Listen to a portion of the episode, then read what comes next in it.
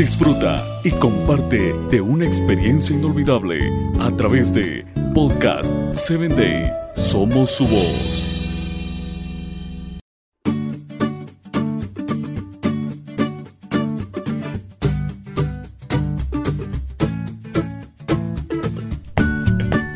Hola, ¿qué tal amigos? Te saluda Maffer Castro desde la ciudad de Guasave, Sinaloa, México. El día de hoy tengo algo titulado Alabar. Bueno es alabarte, oh Jehová, cantar salmos a tu nombre, oh Altísimo. Salmo 92, 1. En esta historia hablaremos de una persona que vivió cantando desde que era pequeño. La música corría por sus venas y había nacido para cantar. Definitivamente, al principio de su carrera exaltó el nombre de Jesús. Él reconocía a Dios como el dador de todo lo bueno que poseía. Ya después vinieron la fama, los aplausos, el dinero, y se olvidó de que su voz era un talento que Dios le había confiado. Se perdió en la selva del reconocimiento humano y las luces y la gloria terrenal. Dejó de glorificar el nombre de su creador y aceptó la gloria para él mismo. Y todo esto tuvo un final muy triste.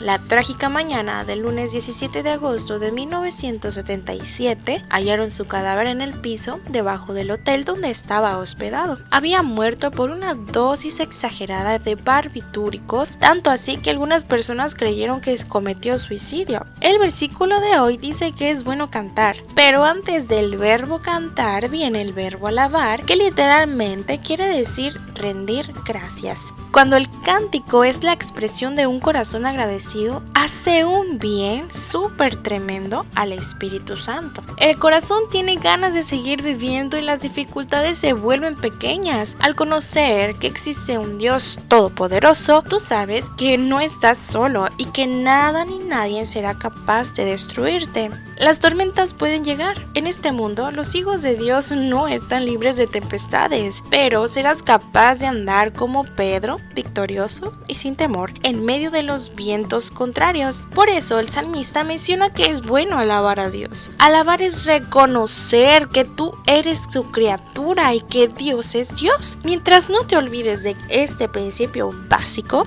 estás sobre seguro. Pero cuando intentes invertir los papeles, y hacerte el dios de tu propia existencia, te metes en dificultades y lo percibes recién cuando tu embarcación se está hundiendo. Además, puedes clamar a Dios que Él está dispuesto a acudir a tu auxilio y hacer por ti lo que tú no puedes hacer por tus propias fuerzas. Hoy es un nuevo día, tú lo sabes. Día de agradecer, de alabar y bendecir el nombre de nuestro poderoso Dios. Alabar es un seguro en contra del pesimismo. El desánimo jamás más se apoderará de un corazón agradecido. Repite junto con el salmista. Bueno es alabarte, oh Jehová, y cantar salmos a tu nombre, oh Altísimo.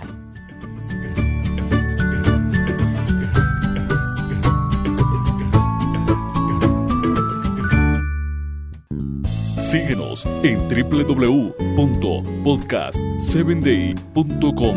Hasta el próximo episodio.